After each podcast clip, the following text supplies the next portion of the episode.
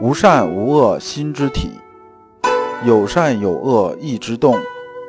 知善知恶是良知，为善去恶是格物。各位同道，大家好，我是老刘刘长志。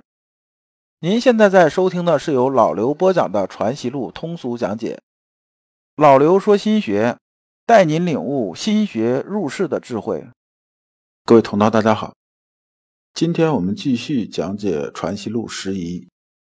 今天的题目是“致知便是存心”，对应的《传习录》十一章节是零五零六。呃，我们看原文：南逢吉曰：“吉常以答徐成之书，请问。”这里边呢，这个南逢吉呀是南大吉的弟弟。然后呢，这个南逢吉说啊：“呃，我看了答徐成之书这篇文。”这就是啊，先生原来写给徐承之的这个书信，说我看了之后啊，我有些地方是有些疑问的，我能问一下吗？先生说啊，你这个问是可以的，但是啊，这个书信呢，确实是有一点问题。这个书信呢，是在格致成正啊，就是这个格物致知、诚意正心，以及啊尊德性而道问学啊这个地方啊，说的呢有点支离破碎了。就是说的不是特别圆满，呃，那为啥当时啊会出现这种情况呢？就是因为当时啊有二军呢冲突，这二军指的谁呢？就是说啊，指的是朱子和陆九渊呐。这就是当时这个学案呢，就是鹅池论道啊，就是讲朱熹啊和陆九渊之间呢各说各的，他俩冲突是比较严重的。就是大家都觉得自己说的对，然后呢，别人说的不对，就大概就是谈这个。说这时候呢，当先生啊写徐成之书的时候吧，为了调和矛盾吧，缓和一下，就是说不要把这个矛盾呢再尖锐化，然后呢传播啊这个阳明心学的东西，出于这个目的的。所以啊，当时有些东西写的是比较含糊的。说你啊，如果是细详文艺呀，如果说啊，你要是这个细看的话吧，确实是说的是有点问题的。那么这个里边呢，南风集啊讲答虚称之书，其实啊讲的就是一句话。当时啊，先生说的一句话是说的是什么呢？这个呢，我引了一句钱德洪以前讲过的话：“天下事诸非路。”论定祭酒，一旦反之为难，二叔故为调停两可之说，使人自私得之。意思说呢，当时啊，朱熹的势力和影响特别大。然后呢，虽然我知道陆九渊说的呢，确实是更正确一些，但是如果是旗帜特别鲜明的话呢，呃，因为你知道，大家知道啊，这个很多人呢，他不是啊，就是说这个。站在真理角度，站在事实角度啊，然后来决定自己立场的，而是呢，会为了反对而反对，为了赞同而赞同。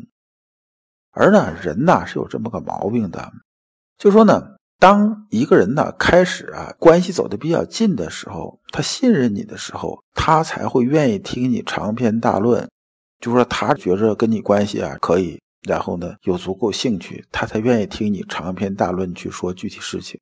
但如果呢，这个人呢，就是说关系比较远，或者说你对他呢本身心里就有轻视，就先入为主，这东西都在的时候，其实你听他的，很可能听的是态度，而不是内容。这是人性的晦涩之一啊，这是没有办法的事儿。所以先生啊，当时啊写这东西的时候也是很为难的。说我只能啊先写个东西先调停一下，然后里边呢留了些引子，就是细看着书信的人呢，他就开始啊往里边琢磨，一琢磨呢，自然就有些地方能勾起了一些东西。先生当时是这么个意思，并不是说啊先生写这书的时候啊自己都不懂，不是这样子的。六，先生曰：顺不遇古叟，则触古叟之物无由格；不遇象，则触象之物无由格。这两句是什么意思呢？这个物啊，在这里边呢，还是啊，阳明心学里边讲物即是也，就是意之所在即是物，讲的是这意思。他说啊，你看舜呐，这个人呢，他要是如果啊没有碰到他这个又瞎又缺心眼的这个老爸的话呢，那么呢，他就啊不会啊在这件事情上格物啊。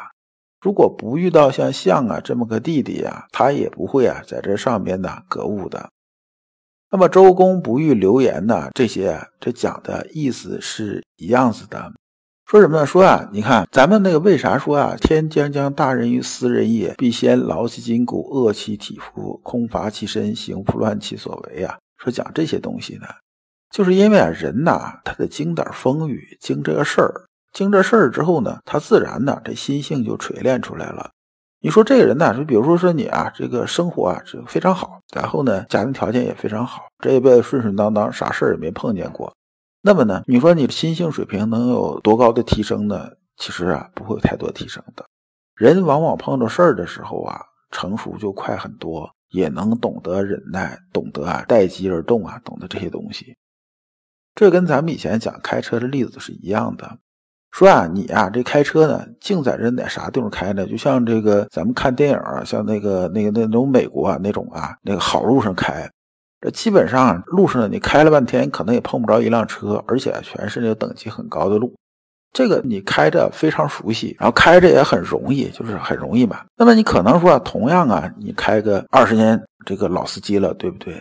那你真的你要开一些比较差的路的话，就是难度大的路的话，你虽然说你开了二十年，但你真不一定能开好的。你像我以前啊，我们当时因为工作关系嘛，反正南南北北的走。我记着当时我们去那个阿拉善那边吧，阿拉善那边的沙丘比较多嘛。然后我们当时去带司机也是那种老司机，但是开的是那种相当于那种大拖平式那种车，还有呢，那就就是那个大的那种货车嘛。然后呢，我们这司机啊，基本上也都是十五年、二十年的老司机，但是一到沙丘上的路，真是开不了，真是没办法，就是那个沙路上开那个劲儿啊，开不了。后没办法，只能花钱呢，请当地的司机来开。等到我到西南的时候，我就发现，像西南呢，像比如说云贵啊、川地啊这种地方，那种盘山路真的很多。基本上这边是那个悬崖，那边是峭壁的。那有些时候不是说你车控制不好，而是这种路你没开过，特别会车的时候，你真的不知道怎么弄的。所以人呢，往往是什么呢？往往是啊，叫经历了，那么呢，有些东西你就得到了。所以人生中啊，处这些磨难来讲的话呢，哎，并不见得是坏事儿。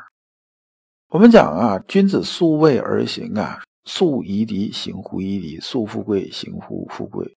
这些啊，讲的都是什么呢？讲的就是说，你能经历这些东西，你心性就已经完全不一样了。这事情啊，你要是反着看，所以先生这里边说啊，正无圣门治之格物之学，正不宜轻易放过，失此好光阴也。动心忍性这件事情，实际是很难的。但是呢，有这种啊魔力啊，有这种魔力啊，这样才能出一个好的刀锋的。就是梅花香自苦寒来这句话呢，并不是完全没有道理的。那么从这个角度来说呢，我们面对世间的所有事，其实啊，它都是一块巨大的磨刀石，要把你这把刀啊磨出锋利来。如果你这辈子都碰不着好的这种磨刀石，甚至碰不着磨刀石。那你这个刀啊，一辈子也不会锋芒所出的。人有些时候啊，和国家有相近的地方。我们讲啊，国家讲有句什么话呢？叫多难兴邦啊，就是说坎坷磨难比较多，反而啊锤炼的这个国家能崛起。对人来讲也是这样。所以呢，我觉得年人年轻的时候啊，多遇着点事儿，并不是坏事儿，真的不是坏事儿。如果你不知道如何进入心学殿堂，如果你在为人处事时经常左右为难，如果你在入世践行时经常茫然无措，那么你可以加老刘的微信。老刘的微信是“老刘说心学”的首字母加三个六。老刘为你答疑解惑，带你趟过晦涩的暗河，到达智慧的彼岸。那么这一章啊，我们就讲完了。下一章我们讲心安理得处即是良知。感谢诸君。